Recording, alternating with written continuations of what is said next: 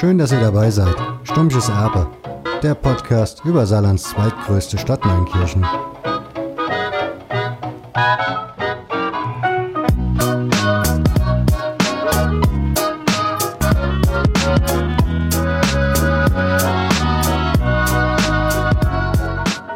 Diesmal, liebe Hörerinnen und Hörer, gibt es ein Interview mit Julian von Bas Braumanufaktur.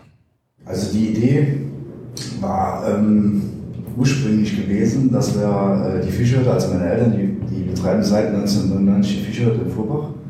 Und äh, die Idee war eigentlich gewesen, dass wir unser eigenes Bier für die Fischhütte herstellen.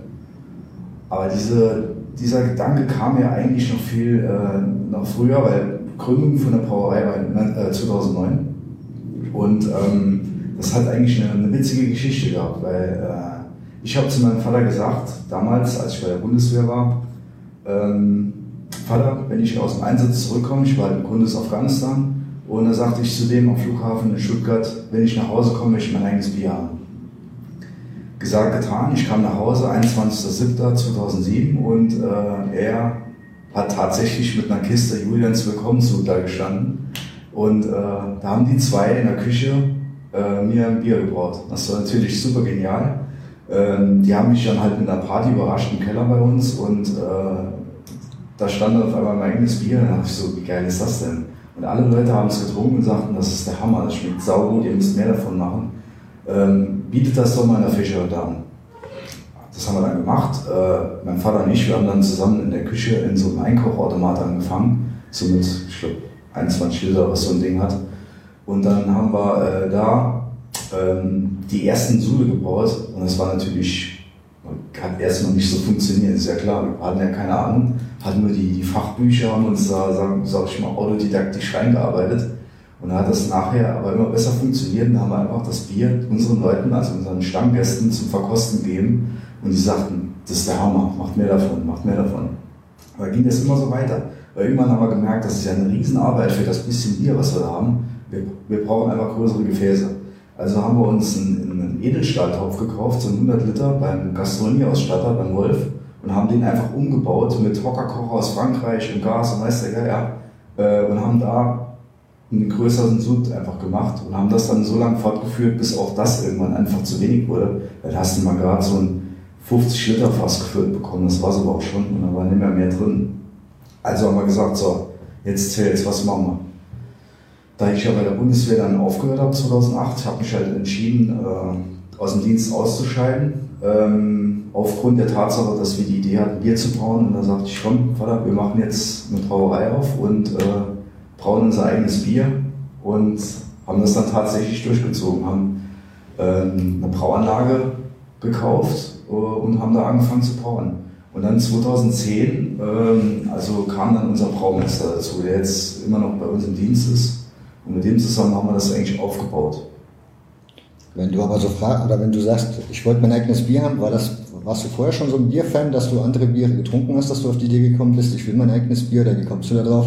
Das war eigentlich nur Spaß, das war eigentlich so totaler Quatsch, nur, weil ich war, war zwar vorher Biertrinker, aber ich habe null Ahnung gehabt von verschiedenen Biersorten. Für mich gab es aber nur Karlsberg Urpilz und Bitburger Pilz, das war's. Äh, der Horizont war überhaupt gar nicht da, dass ich überhaupt wusste, was es da gab. Ich war ja damals, wie alt war ich, 24, da hat mich das eigentlich relativ wenig interessiert, aber diese Bieraffinität, die hat sich in den Jahren halt entwickelt, wo ich gesagt habe, hier, äh, da gibt es so vielfältige Sachen, so viel, wir haben, überleg mal, wir haben in Deutschland 1600 Brauereien mittlerweile, was es da für verschiedene Biere gibt und äh, da beginnt man irgendwann halt einfach über den Tellerrand rauszublicken und entwickelt dann halt ein Gespür für, für andere Biere und andere Biersorten. So kommt das mit der Zeit einfach. Aber wir brauen jetzt einfach mal so, stelle ich mir relativ, also ich habe keine Ahnung, wie man Bier braut. Von daher, wie muss ich mir vorstellen, also wie hast du dann angefangen? Hast du dann im Internet erstmal wie bei chefkoch.de nach Rezepten gesucht oder wie bist du vorgegangen dann mit dem Bierbrauen am Anfang? Also, also früher gab es ja äh, zu der Zeit, 2007 haben wir angefangen, da war das dann nicht so extrem, dass du hier ähm, Blogs oder, oder irgendwelche Foren hattest in dieser Größenordnung, wie es heute ist, wo du dir alles rauslesen kannst. Aber es gibt gewisse ähm, Hobbybrauer, die haben einfach, oder auch, das sind auch teilweise Brauer, die haben einfach für Hobbybrauer Bücher geschrieben, und haben das alles so erklärt, dass, dass es jeder versteht. Und dann kannst du auch, äh, bei manchen kannst du auch das, das, das Equipment dazu kaufen, da hast du eigentlich das ganze Repertoire in einem und kannst dann einfach loslegen mit Brauen. Das ist eigentlich relativ simpel, aber man merkt mit der Zeit, dass da viel, viel, viel, viel mehr dahinter steckt, als einfach nur, äh, ich werfe jetzt geschrotetes Malz in Wasser und koche das auf und dann habe ich irgendwann Bier. Das ist halt, das sind die Anfänge, weil man beginnt die Materie erst mit den Jahren zu verstehen. Und ich habe heute noch, obwohl ich das jetzt mittlerweile seit äh, zehn Jahren mache und äh, einen braunen Melzmeister zur Hand habe, der mir überall erklärt, warum, wieso, weshalb, habe ich heute noch so viele Sachen zu lernen, die, äh, die einfach dazugehören. Also das Spektrum ist da schon gigantisch. Es ist halt vieles auch einfach ausprobieren. Dann. Wenn man es nicht gelernt hat, ist es einfach nur das Probieren, Testen, Austesten, also ausprobieren, einfach die, die Malzkombination, Hopfenkombination. Das ist, man kann ja auch alles interpretieren, man muss ja auch nie sich irgendwo an ein Rezept halten. Wenn du schon Malz und Hopfen erwähnst, ich gehe davon aus, da gibt es ja dann die diversesten Sorten. Wie geht man da vor? Also ich meine, man kann zwar alles zusammen mischen, aber ob das dann am Ende schmeckt, also man muss ja dann bestimmt eine bestimmte Basis einhalten. Wie absolut, das? absolut. Ähm, das, das Thema ist einfach, ähm, es gibt mittlerweile Malzsorten, ich glaube ungefähr 60 bis 80 Malzsorten, die aber mittlerweile äh, um jedes Jahr sich erweitern, weil es gibt auch mittlerweile äh, neben Craft-Bier-Brauereien gibt es auch äh, Melzereien in dieser Richtung, die halt wirklich nur kleine Chargen machen und die aber äh, individuell, also sowas gibt es dann auch nicht auf dem Markt. Also dieses, dieses Spektrum erweitert sich auch ständig. Ähm, bei Malz ist es einfach so, du musst halt wissen, wie schrote ich mein Malz? Ähm, wird es fein geschrotet, wird es ähm, weniger fein geschrotet, grob geschrotet, weil das hat auch wieder Auswirkungen auf den Maischprozess, was wiederum zur Auswirkung hat, wie stark ist diese, diese Würze vom Bier, also die Stammwürze. Ähm, das ist ein Thema, was eigentlich sehr viel äh, Know-how bedarf, weil es ist nicht einfach mal so gemacht, wie man, wie man sich das vorstellt. Und die Malzkombination ist auch wieder so eine Sache. Du musst halt wissen, was welches Malz zur Folge hat, welche Geschmäcker, vor allen Dingen ganz wichtig die Farbe. Ähm, wenn du nicht weißt, was du da zusammen mischst, hast du, hast du nachher unter Umständen ein ganz dunkles Bier, willst du aber ein helles machen. Also da musst du schon aufpassen. Dann gibt es halt hier, hier auf dem Tisch eine Malzanalyse. Und zwar wird die von der Melzerei bereitgestellt. Und siehst du hier zum Beispiel ähm, Extraktgehalte und sowas. Und da gibt es auch diese EBC. Und das zwar ist das die Farbe äh, der Kongresswürze und da siehst du hier einen Wert 4,5. Äh, das sagt mir jetzt, okay, das ist ein relativ helles Malz. Je tiefer dieser EBC-Wert ist, umso heller ist das Malz, umso heller ist auch die, die Bierfarbe nachher. Je höher, umso dunkler natürlich. Und so haben wir Malze von einer EBC von ähm, 2,5 bis 1600. Also das 1600er Malz ist es halt total schwarz. Also machst eine Handvoll rein, das siehst du direkt. Um mir das jetzt mal ein bisschen näher zu bringen, dieses, wie das gemacht wird, mal so eine grob, wie, wie wird Bier gebraut? Also jetzt mal gar nicht auf die Feinheiten geachtet, sondern einfach mal so grundsätzlich. Ganz grob gesagt, ähm, du hast natürlich erstmal dein Brauwasser. Das Brauwasser wird auf eine Einweichtemperatur gebracht. Ähm, Was heißt Brauwasser? Das ist normales Leitungswasser? Oder? Genau, das ist eigentlich normales Leitungswasser. Manche filtrieren das vorher. Wir haben so gute Wasserqualität hier, wir brauchen es nicht, weil es ist von der, auch von, von der Härte her. Wir haben eine Härte zwischen 2 und 3, deutsche Härtegrade. Ist absolut top. Für ein helles, für, äh, also für hellen Weizen ist es perfekt. Und ähm, das Brauwasser kommt auf die Einweichtemperatur. Dann ähm, das geschrotete Malz, ich überspringe jetzt mal, was da alles dazwischen liegt, aber das Malz kommt einfach in Säcken an, das ist dann ungeschrotet. Wir schroten das mit unserem äh, Schrotgrad, also gibt es gewisse Grade, wie, wie fein, wie grob. Die, die Malze stellen wir dann zusammen, schroten die und dann kommen die direkt, werden die eingemeischt. Das heißt also, dass äh, der, der feste Bestandteil kommt in den flüssigen, also das, das, das Schrot kommt ins Wasser, in das aufgewärmte Wasser. Und ähm, das durchlebt dann quasi mehrere verschiedene Temperaturphasen. Das bedeutet, wir heizen das Hof auf Wert X und halten das da zum Beispiel für 60 Minuten und dann wird wieder weiter gemeischt. Das heißt, zur nächsten Temperatur, da kommt wieder eine Rast von 60 Minuten ungefähr, je nachdem, welche Rast das ist. Und dann hast du quasi, ähm, gibt es die verschiedenen Zucker, die du hast. Du hast im Malz gewisse Enzyme und äh, diese Enzyme werden gelöst. Da ist ja auch äh, die Stärke und alles enthalten und das wird durch die Temperaturen gelöst und aktiviert. Also das ist mal so grob erklärt.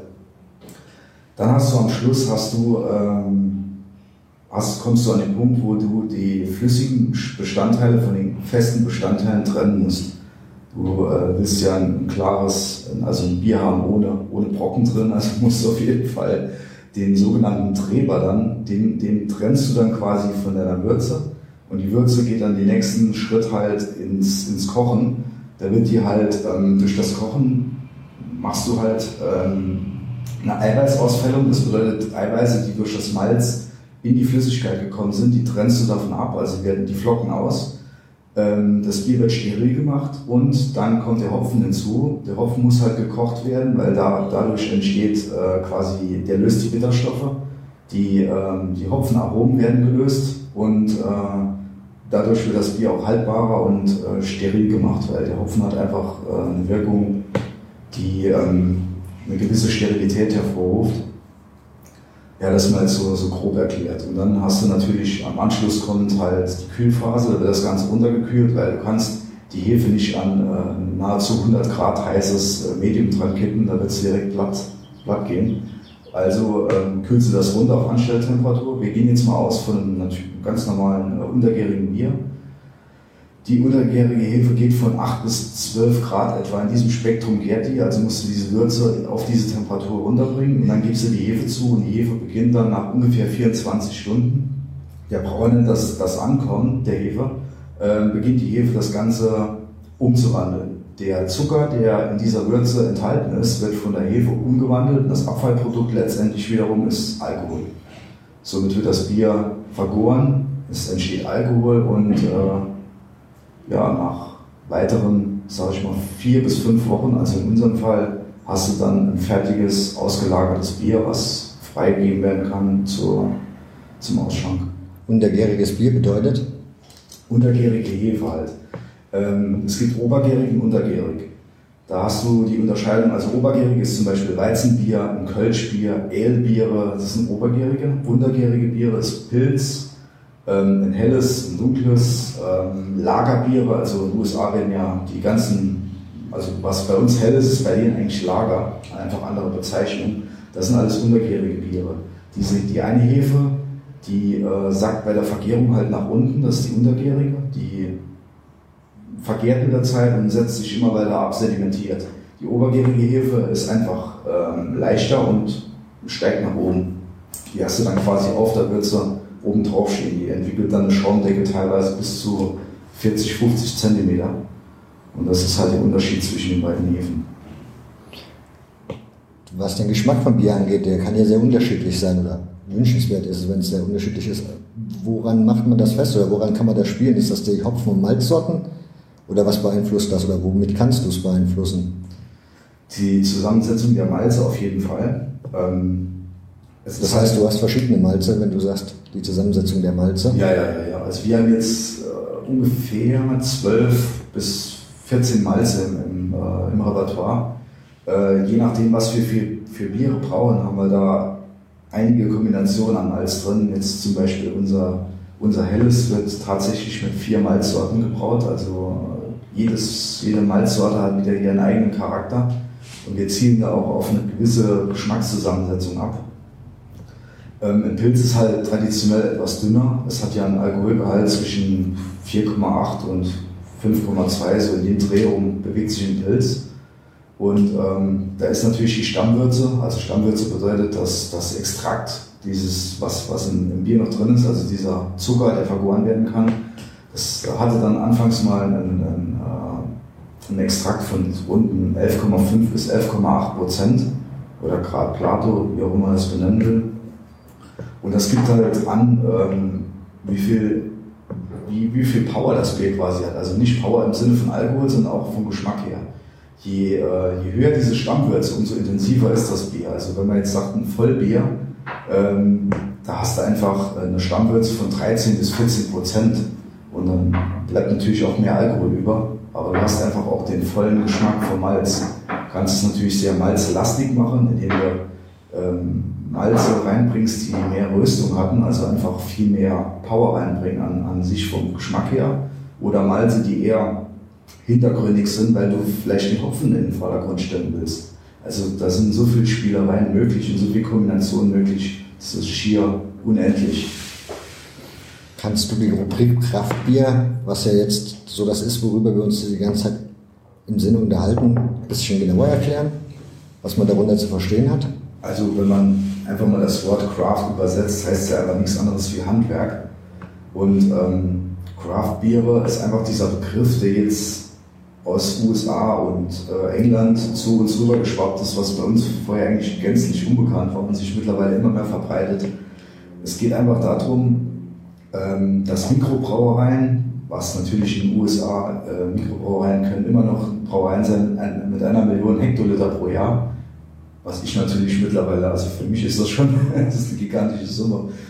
Ähm, auf jeden Fall, es geht darum, dass diese Brauereien einfach sagen, wir brauen handwerklich gebrautes Bier, also keine Industrie, keine ähm, vollautomatisierten Anlagen, sondern einfach, da ist noch Handarbeiter drin.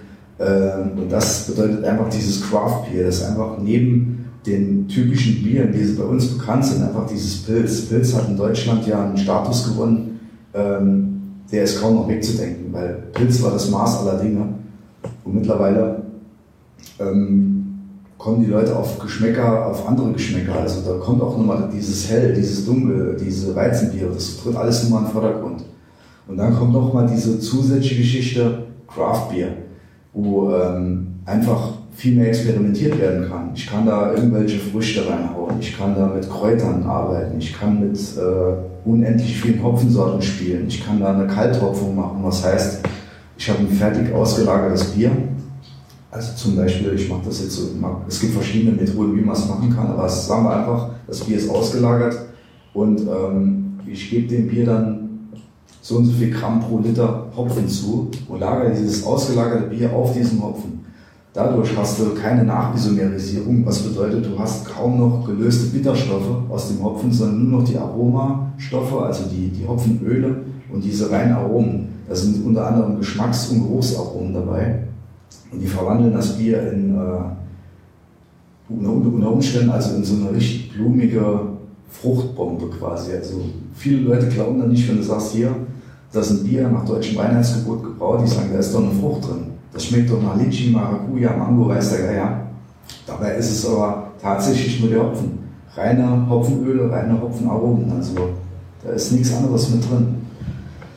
Ja, diese, diese Sache ist einfach, du, kannst, du hast so ein, äh, ein großes Spektrum da drin in diesem Craft Beer, da gibt es so viele Versuche. Also es gibt Brauereien, die haben tatsächlich Meeresfrüchte mit ins Bier gearbeitet. Es gibt welche, die machen Schokolade rein. Es gibt ein Bier mit, mit Cookies, mit, äh, mit Kuchen, alles mögliche. Also ich finde das teilweise schon ein bisschen krank und übertrieben. Ich würde es wahrscheinlich probieren, aber es wäre ein Bier, das trinkst du vielleicht einmal und sagst, ja schön, ich habe es gehabt, aber das war es auch weil es trinkst du keineswegs den ganzen Abend oder für immer, weil auch die Preisgeschichte ist wieder eine ganz andere Sache. Du arbeitest bei Craft Beer, gehen wir jetzt vom IPA aus, also India Pale Ale, da hast du unter Umständen auf dem Hektoliter ein Kilo Hopfen drin. Und so ein Kilo Hopfen, je nachdem was es für einer ist, der kann auch schon mal 70, 80 Euro kosten. Also so ein Sud ist auf jeden Fall um einiges teurer, weil viel mehr Malz verwandt wird, viel mehr, äh, viel mehr Hopfen, der Aufwand ist ein bisschen größer ähm, und so lassen sich die Craft Beer Brauereien das auch Geld kosten, weil da steckt eine Menge Arbeit dahinter, eine Menge Handwerk, eine Menge Know-how und auch äh, einfach äh, eine gewisse Genialität, weil so ein Bier entsteht ja nicht zwischen Tür und Angel, sondern das braucht unter Umständen Jahre bis Monate, ähm, Monate bis Jahre, äh, bis das ausgereift ist. Es gibt Brauereien, die, die machen 50, 60 Sude, bis sie mal den perfekten Sud haben. Und das ist halt da gehört schon einiges dazu und das kann auch nicht jeder, auch wenn es viele machen, heißt das noch nicht, dass es jeder kann. Das ist so ein Thema für sich halt. Wie bist du auf die Craft-Bier-Schiene gekommen? Ich meine, hier im Saarland ist es ja eigentlich relativ unbekannt gewesen. Ich meine, in letzter Zeit hat sich das ein bisschen gebessert. Man findet mittlerweile doch schon die eine oder andere Verkaufsstelle oder Kneipe, die auch mal ein anderes Bier anbietet. Aber wie du gestartet hast, war das ja hier eigentlich noch gar nicht bekannt. Sprich, wo hast du selbst deine ersten Biere entdeckt? Ja, das war, äh, ehrlich gesagt, ist das noch gar nicht so lange her. Ich bin vorher in diesen Geschmack von Craft Beer nie gekommen, weil es gab es bei uns auf dem deutschen Markt irgendwie kaum oder nur gering. Äh, es gab schon gewisse Brauereien, die sich schon so um 2009, 2010 damit beschäftigt haben, aber irgendwie ist das nie so richtig zu uns in Saarland durchgestoßen. Und auch irgendwo Bayern oder so, da war das alles irgendwie so, ja, das läuft ja eh keiner. Äh, die Leute haben das sich ein bisschen gegen gewehrt, weil das war ja wieder was Neues und die Deutschen sind ja da irgendwie so ein bisschen eigen, was das angeht. Ich persönlich bin damit in Kontakt gekommen 2014 äh, in, in New York. Ich war ähm, zufälligerweise dort in einer äh, Pizzeria gewesen in Brooklyn und habe dort ein Bier gesehen. Da dachte ich mir so, cool, jetzt bin ich mal hier, jetzt trinke ich ein einheimisches Bier und dann schauen wir, was haben die. Dann habe ich in Brooklyn Lager entdeckt und dachte, boah, das sich gut an, das probiere ich. Da habe ich das am Tisch stehen gehabt, da dachte ich mir erst, die Flasche, die sieht saugeil aus, das geht mir richtig gut ab, das Design total cool. Da dachte ich mir, ähm, was ist denn das eigentlich für ein Geruch? Da habe ich das Bier angesetzt und getrunken, da dachte ich mir, Wahnsinn, was ist das für ein Geschmack? Da dachte ich zuerst, ja, das ist irgendwas schiefgelaufen, was ist das für ein Geschmack? Das hat so eine Fruchtannote gehabt, zwar nur eine leichte, aber eine deutlich merkbare. Dann habe ich da noch ein Bier bestellt, weil ich dachte, ja, ich muss das nur mal probieren. Und dann war das genauso wieder. Das war irre. Und, äh, dann bin ich echt zum, zum Crack geworden und dachte mir so, Wahnsinn, dieses Bier, das muss ich jetzt verfolgen, was ist das? Habe mich ja immer mehr damit beschäftigt und habe dann irgendwann rausgefunden, ja, das ist ein, äh, ist ein Lagerbier, ein traditionelles Lagerbier, aber einfach ähm, durch diese Craft Beer Geschichte hat das natürlich wieder andere, ähm, sag ich mal, Behandlungsmethoden erfahren. Dann wurde das wieder anders, also anders gebraut, anders hergestellt, einfach ein bisschen innovativer, moderner. Und dann bin ich dahin und habe mir diese Brauerei angeschaut, weil ich gedacht habe, das interessiert mich jetzt. Ich muss unbedingt in diese Brooklyn Brewery, muss mir das anschauen, ich will mit dem Braumeister da reden. Leider war der an diesem Tag äh, zwar zugegen, aber äh, er hat selbst einen Termin gehabt, so konnte ich nicht mit ihm reden. Habe ich mir die Brauerei angeguckt und äh, habe ein bisschen fachgesimpelt mit den Leuten da. Und da habe ich gemerkt, dass es äh, eigentlich eine richtig coole Brauerei ist, was die noch alles so, so auf, auf im Petto haben. Das ist schon übel. Und da hat es bei mir angefangen halt mit diesem, mit diesem Craft Beer. Habe ich immer mehr da äh, versucht zu, drüber zu lesen, mich da auf Messen mit anderen Brauereien ausgetauscht. Bin ich extra in München auf die Braukunst Live, weil das eine der größten Craft Beer Messen, sag ich mal, hier in Deutschland ist, vielleicht sogar Europa, ich weiß es nicht genau. Da war ich auf der Internorga, da gab es eine, eine Craft Beer Arena da habe ich mich dort mit allen unterhalten, die ich äh, da getroffen hatte. Da hat sich auch Kontakte, haben sich da entwickelt. Also äh, das ist super interessant, das Thema. Und deswegen, gefällt mir einfach, weil das innovativ ist. Es lässt einfach Spielraum zu, äh, neue Gedanken. Man kann sich einfach ein bisschen austoben und ähm, es bringt einfach Leute zusammen. Du bekommst ein Gespräch, du hast äh, einen gewissen Gedankenaustausch und äh, es macht einfach richtig Bock. Du hattest zu der Zeit aber schon die Braumanufaktur, ne? Ja, genau. Und dann hast du dann sozusagen angefangen, auch Craft Beer herzustellen. Eigentlich, wenn man es mal genau nimmt, machen wir seit Anfang an schon Craft Beer. Es ist ja Craft handwerklich und äh, bei uns ist es ja 100% Handwerk. Wir haben ja wirklich kaum technische Hilfsmittel, wo man sagt, ja gut, die haben jetzt hier einen automatisierten Prozess. Absolut gar nicht. Also bei uns ist komplett alles reines Handwerk und deswegen ist es eigentlich ein Craft Beer, was man genau nimmt. Wenn ich jetzt so nach rechts schaue, sehe ich da draußen ganz viele Kessel. Mhm. Das ist alles Handwerk, sagst du? Ja. Bleib, also ist das, wird das so bleiben bei dir oder hast du irgendwann schon mal vor, ein paar Sachen zu automatisieren? Mm, also wir wollen zwar den nächsten Schritt machen, dass wir ähm, eine Brauanlage bekommen, die einfach größer ist, die äh, uns gewisse, gewisse Arbeiten auch abnimmt, weil äh, vieles ist auch extrem aufwendig, zeitaufwendig und sehr äh, arbeitsintensiv. Aber eine Vollautomatisierung habe ich noch nie angestrebt. Also wenn, dann ist eine Teilautomatisierung, dass man gewisse Prozesse der äh, Maschine, also quasi der Brauanlage vorgibt. Äh, diese Prozesse laufen dann ab, aber trotzdem habe ich noch ähm, selber einen Handlungsspielraum. Also ich kann da immer noch eingreifen und gewisse Sachen verändern, äh, so dass das letztendlich immer noch ein volles Handwerk bleibt. Nur dass ich mir halt eventuell an Brautag, der momentan so zwischen 16 und 18 Stunden dauert, dass ich den vielleicht verkürzen kann auf, auf 14 Stunden oder sowas. Also hin und wieder ist es schon ganz, äh, ganz nützlich, wenn man da was hat, was ein bisschen was unterstützt, ein bisschen was abnimmt. Wenn du sagst Handwerk, wenn ich jetzt mir einen Karlsberg hole, kann ich mir zehn Stück hintereinander und die schmecken ja immer gleich. Ist das bei dir auch der Fall? Also wenn ich jetzt ein Bier bei dir hole und wir jetzt in einem Monat nochmal vorbeikommen, wird mir wieder dieselbe Sorte Bier holen, Hätte die denselben Geschmack original oder wäre dann doch schon ein Unterschied zu merken?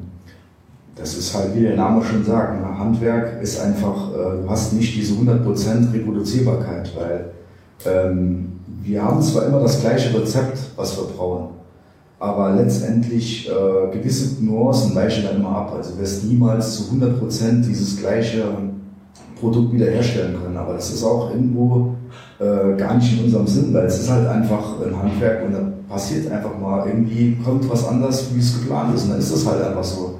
Das bricht aber dem Ganzen keinen äh, äh, Zacken aus der Krone, weil letztendlich schmeckt das Produkt ja trotzdem. Das ist ja jetzt nicht schlechter oder besser wie, wie vorher. Es ist nur vielleicht eine Nuance anders, aber das muss eigentlich jeder verschmerzen können, weil er weiß, er hat da ein qualitativ hochwertiges Produkt, was äh, mit viel äh, Blut und Schweiß hergestellt wurde. Also wer das nicht zu schätzen weiß, der ja, für den ist das halt uninteressant und dann trinkt halt ein anderes Bier. Da ist das halt so, weil jeder Geschmack ist halt anders. Deswegen. Schätzen wissen ist ein guter Slogan, weil ich habe jetzt schon genug rumgerandet, wie, das Bier hier, oder wie, es hier immer so läuft mit dem Bier. Wie ist es denn für dich? Also, ich meine, du stellst dir dein eigenes Bier her, aber du musst es ja auch irgendwie an den Mann bekommen. Mhm. Wie sind da die Möglichkeiten für dich in Sachen Vertrieb oder so? Oder ja, hier vor Ort? Ein, Vertrieb, äh, so aktuell haben wir noch gar keinen. Ähm, aufgrund der Tatsache, dass von uns keiner wirklich äh, aus, dem, aus dem Gebiet kommt, jetzt, dass man irgendwo Marketing betreibt oder dass man einen Vertriebler in der Familie oder im Freundeskreis hat, das ist halt nicht gegeben. Äh, wir haben auch kein Geld, jetzt um einen einzustellen, der das macht, weil im Moment ist halt alles im Aufbau. Wir stecken jedes Geld, was wir hier verdienen, stecken wir wieder in die, in die äh, in neue Produkte, um uns einfach voranzubringen. Und die Nachfrage ist aktuell generell so hoch, dass wir eigentlich den Bedarf nicht decken können mit dem Equipment, das wir haben. Wir brauchen einfach ähm, noch eine Zeit, bis wir da hinkommen, weil wir wollen ja nicht wie andere das machen. Wir sagen so, wir wollen jetzt eine Menge Geld auf und wir stellen uns alles piekfein dahin und dann läuft das schon. Wir machen das eher so nach dem Eichhörnchen-Prinzip. Wir, wir äh, sammeln uns das quasi zusammen und wenn das Geld da ist, dann holen wir uns was Neues. Und die Tanks, die du hier siehst, die haben wir jetzt vor drei Monaten bekommen. Die haben wir uns halt, sag, ich mal, zusammengespart. Und da haben wir uns die bestellt. Wir brauchen die einfach, um die Lagerkapazität zu erhöhen. Wenn, wenn ich eine höhere Lagerkapazität habe, äh, habe ich halt auch mehr Puffer. Was heißt, ich kann auch in die Flaschenfüllung gehen. Das ist aber der nächste Schritt. Im Moment die Tanks stehen halt noch so rum, wie du siehst, weil wir können die nicht befüllen, weil wir halt noch keine Flaschenfüllung haben. Das wäre halt der nächste Step. Erst wenn die Flaschenfüllung da ist, macht es einen Sinn, die Tanks auch alle wieder voll zu brauen, dass man sagt, so hier, äh, ich kriege auch das Ganze vorne weg, ich kann hinten nachbauen und vorne schließe ich es raus in Form von Flaschen. Weil die Nachfrage ist da, die Leute wollen das Bier, aber ich kann es leider nicht liefern. Das ist dieses kleine, so ein kleiner, sag ich mal, der Rattenschwanz, wo, also, wo das Ganze in der Sicherheit zieht. Wo kann ich denn das Bier trinken hier in Neunkirchen? Also bei meinen Eltern in der Fischhütte da haben wir alle Sorten, die wir aktuell haben. Das ist in Vorbach? Genau, in Vorbach. Ähm, das Tennisheim in Kirchen hat unser Bier, also zumindest mal das helle.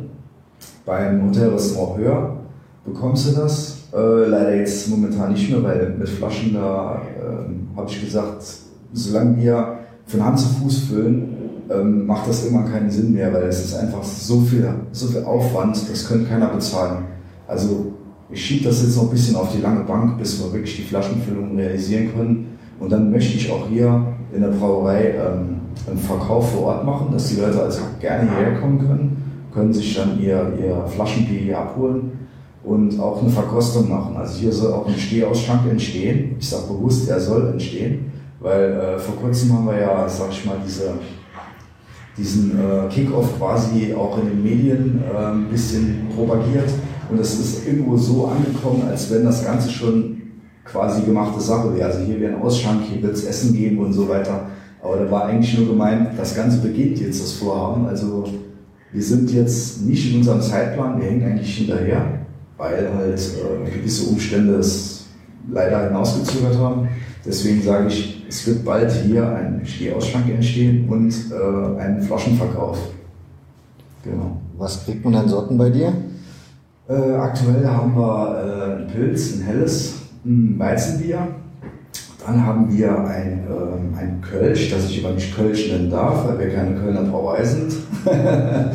ich nenne es jetzt einfach Sommerbier. Und dann haben wir ähm, noch ein Pale Lager, dann habe ich noch ein Pale Ale und habe noch einen Ernteburg, der gerade in der Reifung liegt. Also der braucht jetzt noch ungefähr anderthalb Monate, bis der ausgelagert ist. Und dann kommt er auch an, an Schankran in der Fischhütte. Sommerbier und Erntebock, das klingt so nach Saison, also nach Saisonbier. Ist Genau. das? Ja. Das, das Sommerbier ist halt, ähm, das ist ein ähm, Saisonbier gewesen jetzt für einfach für die Sommerzeit als, äh, sag ich mal, leichte Alternative zu zum Beispiel einem dunklen Bier oder zu einem Bock. Also schon ein bisschen, ein bisschen stärker eingebraut. Es hat ungefähr 5,5 Prozent Alkohol. Ähm, aber es ist einfach so süffig gemacht, dass du da, das ist einfach erfrischt. Das ist also ähm, einfach so gemacht für den Sommer, dass du da einfach Bock hast, da von einem halber Liter zu trinken und der, äh, der soll einfach nur schmecken. Also das ist die, die Alternative zu, zu anderen Bieren einfach. Und ähm, der Erntebock auf jeden Fall, absolutes äh, Saisonding. Nur in der Erntezeit, so im September rum, äh, wird es dieses Bier geben, weil da haben wir jetzt nur eine Charge von gemacht. Und erfahrungsgemäß ist die innerhalb von zwei bis drei Wochen ist die all. Also von daher, wer zuerst kommt, mal zuerst. Da wird so feste Sorten, da gibt es bei dir so feste Sorten, wo du sagst, die gibt es immer zu kaufen, wie jetzt das Helle zum Beispiel. Oder dieses Kölsch, was ja kein Kölsch ist, unter dem Namen. Also gibt es diese Sachen immer und dann gibt es Saisonbier nach dem Motto, im Winter machen wir dann irgendwas, was Winterliches, also eine winterliche Sorte oder wie soll das in Zukunft dann aussehen? Absolut. Wir haben geplant, dass die, die, die Grundbiersorten, also hell, dunkel, Weizen und Pilz sind. Also das ist einfach die typischen deutschen Biersorten, die wir dann dauerhaft im Repertoire haben. Wobei uns das Dunkle mittlerweile ausgegangen ist, weil wir einfach die Kapazität nicht hatten, um das auch noch zu brauen. Da haben wir uns versteift halt auf Pilz, Hell und äh, Weizen. Aber im kommenden Jahr soll es es durchweg geben, alle Biere, diese vier zumindest mal. Und dann kommen die äh, sogenannten Seasonals dazu, wo wir dann halt einfach äh, zu gewissen Jahreszeiten die gewissen Biere bringen. Und äh, traditionell war das immer so, dass wir halt in der Fastenzeit einen Fastenbock hatten, also einen Fastendoppelbock. Ähm, ein schön, schöner dunkler Bock, sehr stark, 8 bis 9 Prozent in etwa, weil der muss ja auch satt machen in der Fastenzeit, man darf ja nichts essen. Ne? Dann äh, kam der Maibock, traditioneller Bock für, für einfach äh, für den 1. Mai und darüber hinaus halt. Dann haben wir ähm, noch einen Bock gemacht für äh, den, den, der Ernte, also Erntebock gemacht. Dann kam noch so ein Herbstbock, ein Winterbock und ähm, da haben wir noch einen Doppelbock gemacht für, für Weihnachten. Also einfach so, so, ein, so ein total äh, krasses Bier einfach für, für die Weihnachtszeit, weil da, da ist ja einfach so, Weihnachten dominiert ja quasi so Zimt, Nelken, Kardamom, Sternanis, äh, Honig, das ist so das, was einfach zu Weihnachten gehört. Und da haben wir uns gedacht, lass uns das doch mal in Bier packen. Also haben wir ein schönes, starkes äh, Doppelbock gemacht und haben das dann äh, mit diesen Zutaten angereichert und da ist so ein wahnsinnig geiles äh, Winterbier rausgekommen, das wir dieses Jahr definitiv nochmal machen müssen. Weil das äh, war so schnell all gewesen. Äh, ja, das war schneller vergriffen, als wir es gebraut hatten. Von daher, also wir haben für jede Jahreszeit irgendwo noch, ein, noch was, was auf Lager. Und jetzt kommt halt noch dieses ganze, diese Craft Beer Geschichte hinzu. Ich will noch eine, eine zweite Marke machen. Also neben Bachs Braumanufaktur, die, die soll eigentlich die, die, die traditionellen Biere beherbergen. Und dann kommt in der zweiten Marke, wird dann äh, noch diese, diese Craft Beer Geschichte aufgegriffen, da wird es auch nochmal spezielle Sachen geben. Und da habe ich halt jetzt als nächstes mal geplant, ich weiß nicht, ob ich das dieses Jahr schon umgesetzt bekomme, aber da würde ich ganz gern so ein Pumpkin Spice Ale machen, was einfach so in die Halloween-Zeit reinpasst. Ähm, weil es ist einfach, habe ich schon mehrere davon probiert und die haben mich total äh, inspiriert, das auch mal zu machen.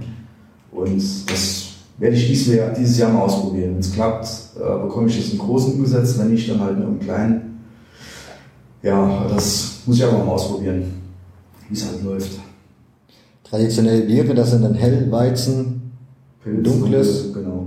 und was ist Bock? Weil du das jetzt ein paar Mal erwähnt hattest, also diverse Bocksorten. Ja, Bock ist einfach, also als Bock tituliere ich einfach ein Bier, was äh, so ab 7% Stammwürze aufwärts mh, ungefähr hat. Und dann geht's ja, also sag ich mal, ab 8,5 bis 9% spricht ja schon um Doppelbock. Also da hast du einfach sehr starke, vollmundige Biere halt. Ja. Aber die sind halt bei uns, wir, wir bekommen das immer so hin. Mein Braumeister ist also sehr affin drin, was Bock angeht. Er ist so ein, so ein, so ein, äh, ein Freak, was das angeht.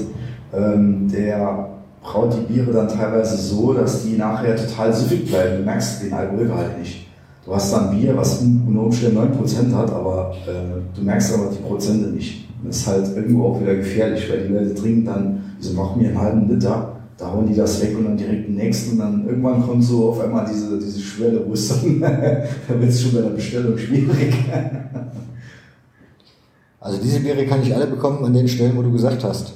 Ja, genau, also nicht alle, also bei einer Fischer definitiv.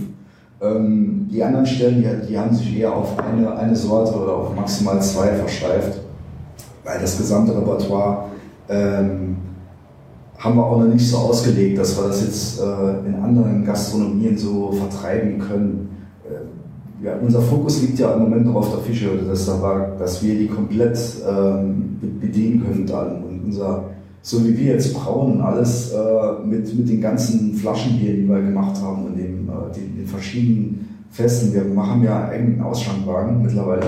Und wenn der irgendwo draußen unterwegs ist, der braucht halt auch eine ganze Menge Bier. Und dann musst du halt echt äh, das Ganze im Fokus behalten, dass dir das Ganze nicht ausgeht. Du musst halt immer wieder Nachschub haben, sodass der, der, der, dieser Strom vom Bier nicht abreißt, weil sonst sagen die Leute, ja, ihr habt ständig dieses Bier nicht, dieses nicht und das willst du halt auch nicht. Und ähm, so muss man halt das Ganze ein bisschen im kleinen Rahmen halten, dass das nicht übertrieben wird, weil es bringt uns nichts und dem Kunden auch nicht. Also wir wollen ja immer unsere vier bis fünf Wochen Lagerzeit einhalten. Also unten drunter lasse ich kein Bier raus, selbst wenn es nur ein Tag ist ich sage immer, das bleibt bis zum letzten Tag da drin, so, so kalt wie möglich und dann ist es auch voll ausgelagert und dann hat es einfach diesen Geschmack, äh, den wir haben sollten. Und das ist halt unser Credo. Dadurch haben wir halt, ähm, können wir vielleicht nicht die, die, das Volumen, also die Menge, nicht die, die Quantität liefern, aber dafür die Qualität. Qualität ist ein gutes Stichwort, weil der Preis ist ja auch ein anderer. Also das ist jetzt kein 69 Cent Dosenbier, was man so im Supermarkt zu kaufen bekommt, sondern der Preis ist ja durchaus ein anderer. Kannst du da vielleicht noch was zu sagen? Ja, ganz klar, Handwerk ist natürlich etwas teurer. Ist genau, ich vergleiche das gerne mit einem Schrank aus dem Ikea und einem Schrank vom örtlichen Schreiner. Du wirst ganz bestimmt kein äh, Billigregal beim Schreiner für äh, 50 Euro bekommen, äh, weil ist einfach viel mehr Schritte dazwischen, viel längere Lagerzeit, viel mehr Handgriffe und das Ganze macht einfach dieses Produkt teurer, das ist ganz klar. Aber die meisten Leute, äh, die bei uns das Bier kaufen, die interessiert der Preis eigentlich weniger. Also mit 90 Cent wir da auf keinen Fall hin. Bei uns kosten Liter schon so ab 3 Euro aufwärts, ähm, weil einfach der, die, die, die, die Spanne, sag ich mal, dazwischen, die ist geringer wie bei Großbrauereien. Die produzieren im mega großen Stil äh, und dadurch haben die einfach die ganze Automatisierung, da steht dann ein Mann, der bedient dann keine Ahnung wie viel äh, wie viele Braustraßen.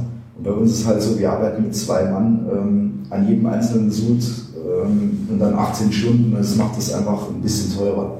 Aber die Qualität, sag ich mal, die ist selbstredend. Da brauchst du keinem zu erklären, warum, wieso, weshalb. Die hat man dann zwar trotzdem diese Leute, die dann diskutieren, aber wir zielen einfach auf das Klientel ab, das sagt, mir, äh, mich interessiert der Preis nicht, sondern mir geht es um die Qualität und um das Bier und um das, was dahinter steckt. Weil viele lieben auch die Geschichte dahinter, weil die sehen halt einfach, du kommst hier rein, du kannst hier zuschauen, du kannst uns einfach besuchen kommen, da sagst du, cool, ähm, ich sehe, wie das hier produziert wird, ich kann mit den Leuten reden, ich kann es vor Ort probieren und das macht einfach wieder eine ganz andere ähm, Kunde, ähm, also dieses, ähm, wie sagt man, ja, Kunde und Produzenten äh, ja, das Verhältnis, das ist einfach total anders dann.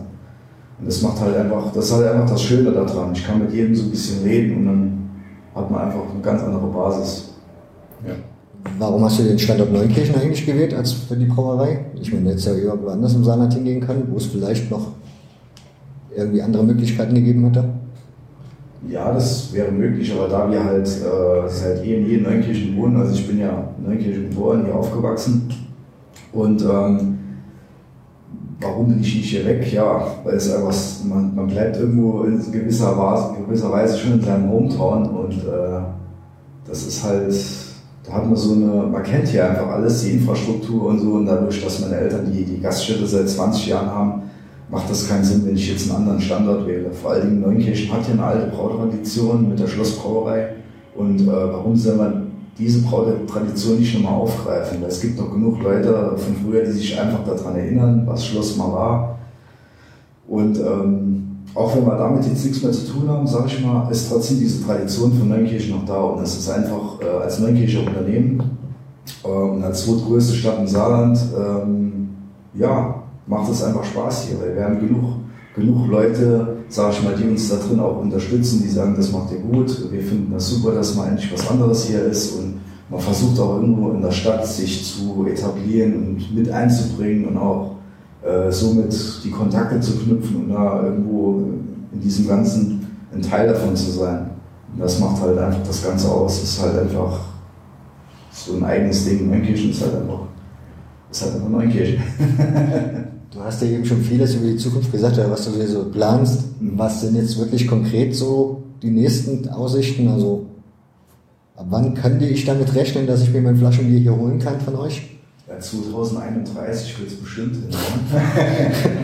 das schaffe ich noch. Ja, nee, das ist, äh, ich hätte das gern viel früher umgesetzt gehabt, aber es ist einfach nicht so einfach. Also es, es, es läuft nicht alles, wie man sich vorstellt. Es ist leider mal so, es gibt immer gewisse Sachen, die dazwischen kommen, die einem irgendwo Probleme bereiten, aber das ist halt einfach normal, muss man mit leben, muss das Ganze halt einfach dahingehend ausrichten, dass das Ganze sich auch wieder ändert.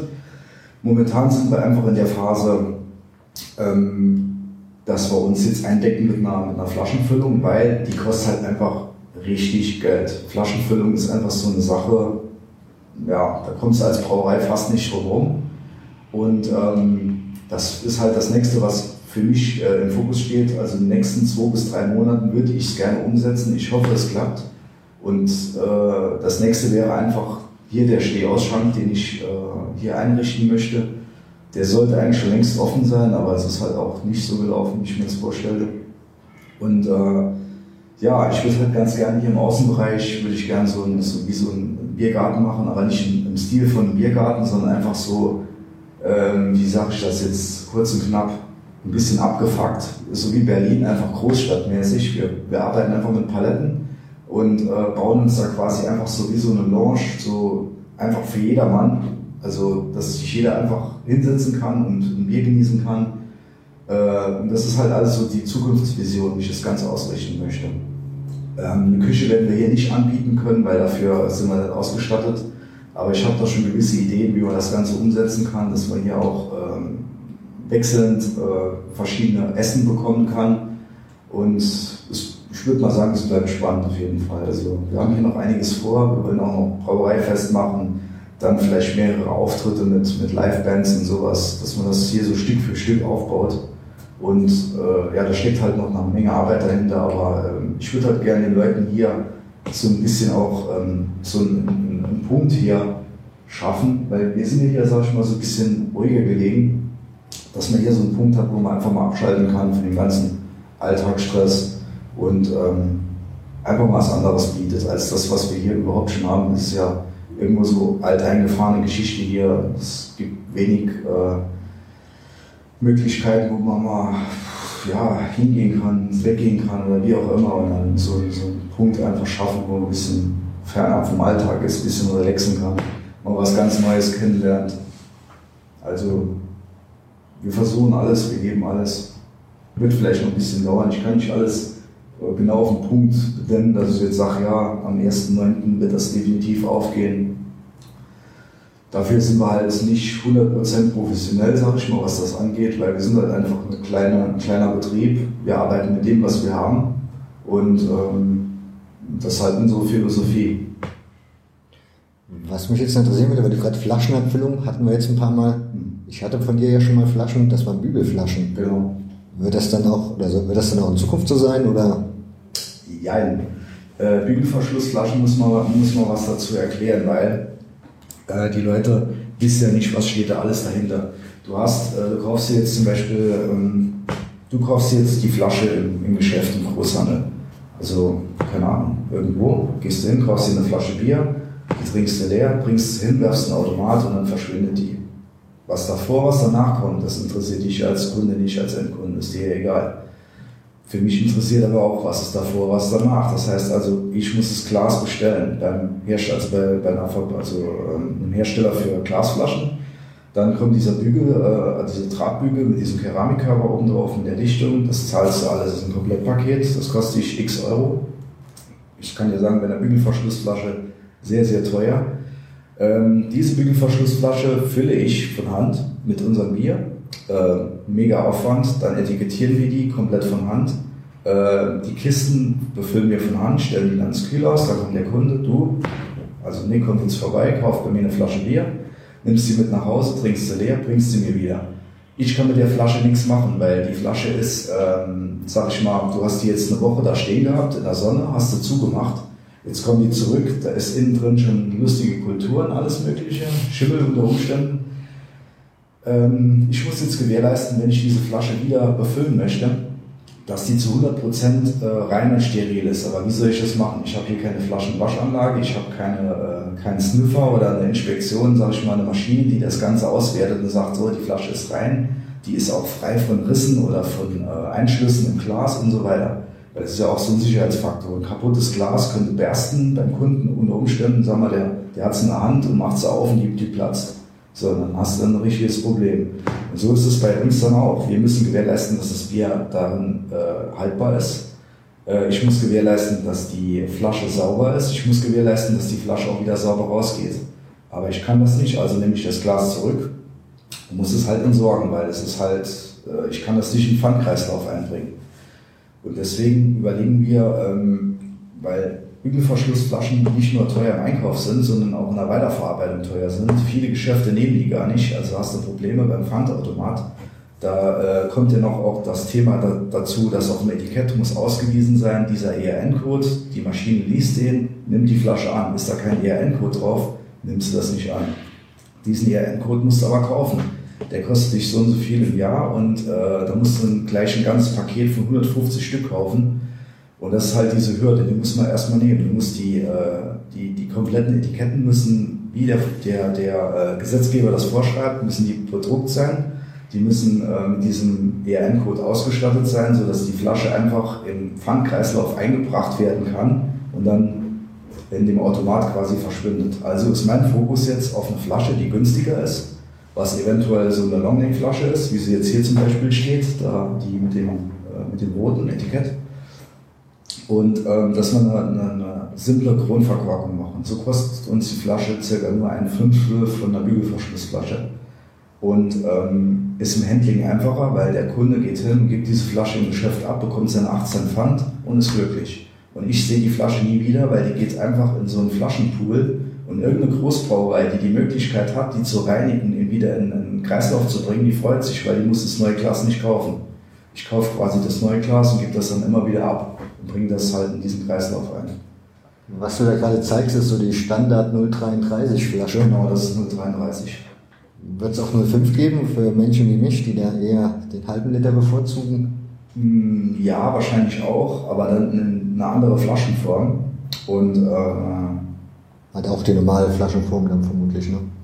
Ja, aber nicht diese Form. Es gibt da so eine ganz spezielle, die gibt es überwiegend in Bayern, aber die hat es mir angetan, weil die sind einfach. Augustina zum Beispiel hat? Genau die. Genau diese Flaschen. Augustina, äh, Edelstoff zum Beispiel ist ja da drin. Und genau diese Flasche, das ist so für mich, äh, äh, das ist die ideale Flasche einfach zum Trinken, weil die, die sieht einfach irgendwo noch sexy aus. Ne? Die hat was. Gefällt mir total gut. Und die gibt es auch in klein mittlerweile und die will ich auch äh, für unser Bier haben. Und äh, Bügelverschlussflaschen wird es dann auch noch vereinzelt geben, also für so Spezialsachen, die werden wir nach wie vor noch haben, aber eher reduziert, weil das ist einfach der Aufwand dahinter, der ist schon gigantisch. Also muss man halt auch immer im Auge behalten, was kostet das Ganze, wie viel verdiene ich damit, aber es bringt nichts, wenn ich dann nachher, äh, wenn das 0 auf 0 aufgeht, und das ist halt mit den Bügelverschlussflaschen, das Geschäft davon ist verschwindend gering. Also ich habe das eigentlich nur den Kunden zuliebe, zuliebe gemacht oder für, für Gastronomen, die irgendeine Feierlichkeit hatten oder für ein gewisses Fest irgendwo, dass die ihr eigenes Label bekommen haben. Aber so im Großen und Ganzen war das, ist es für uns mehr Aufwand, als es eigentlich wert ist. Daher müssen wir uns da irgendwo anders fokussieren. Wenn, ich meine, jetzt kann jeder in die Fischerhütte gehen oder sonst wo das Bier trinken. Mhm. Wenn jemand mal irgendwie so ein Craft-Bier probieren möchte, also ein anderes, in dem Sinne, was würdest du empfehlen, wo du sagst, das wäre mal ein Bier, wo, wo man antesten sollte? Man kriegt ja im Internet heutzutage theoretisch alles zu bestellen. Von daher, was würdest du empfehlen? Also, wenn wir jetzt mal, sage ich mal, bei regionalen Geschäften bleiben, da haben wir zum Beispiel einen Globus, der hat mittlerweile ein schönes Repertoire an Kraftbieren. Ähm, da gibt es einige, wo ich sage, die sind der Wahnsinn. Absolut natürlich ähm, mein geliebtes Brooklyn Lager. Das ist natürlich so für einen Einsteiger, weil es ist äh, nicht zu heftig, was die, die, äh, die Geschmäcker und die Gerüche angeht vom Hopfen. Als nächstes, mein absoluter Favorit ist ähm, von Firestone Walker, das Union Jack IPA. Das ist, äh, geht schon ein bisschen in die Richtung etwas herber, aber es ist eine absolute Hopfengranate. Es ist äh, also richtig geil, das muss man unbedingt probieren. Kriegst du auch im Rewe in Neukirchen oben, in dem Kühlschrank. Ähm, als nächstes haben die noch so ein, von, von Firestone Walker dieses, ähm, ich glaube, das heißt Pale 31 oder sowas. Bin mir jetzt nicht mehr genau sicher, es hat so ein gelbes Etikett, das ist auch ganz gut. Äh, auch sehr fruchtig. Dann, was wir hier sehen, ähm, von Himburgs Braukunstkeller, das Amasi.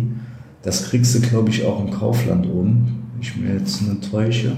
Und das ist auch ein super geiles äh, IPA. Das kommt sogar hier aus der, oder ist es ein IPL? Ne, ist ein IPA. Äh, ist ein IPA, das kommt hier aus Deutschland. Den Typ habe ich auch kennengelernt, den Alexander Himburg. Das ist ein absoluter, äh, äh absoluter Guru, was das angeht. Er ist in Deutschland noch ganz dick dabei. Sehr, sehr geiles Bier. Ja, also es gibt da noch einiges. Also Maschsee Brauerei, falls du die kennst, aus Hannover. Die haben äh, zum Beispiel das Trainingslager, äh, ein super geiles Bier, oder das Beverly Pills, auch saugeiles Bier. Also mit den Jungs habe ich auch schon gesprochen. Das, äh, die sind auch super cool drauf und die Ideen, die die haben, ist, ich finde es einfach mega. Das sind so meine Favoriten eigentlich, die ich immer, immer im Kühlschrank habe. Und ja, ich probiere mich eigentlich immer durch. Also wenn ich was Neues in die Finger bekomme, habe ich das sofort im Kühlschrank stehen, egal was die Flasche kostet. Es geht erstmal ums Probieren, ums Testen und Genießen. Ja.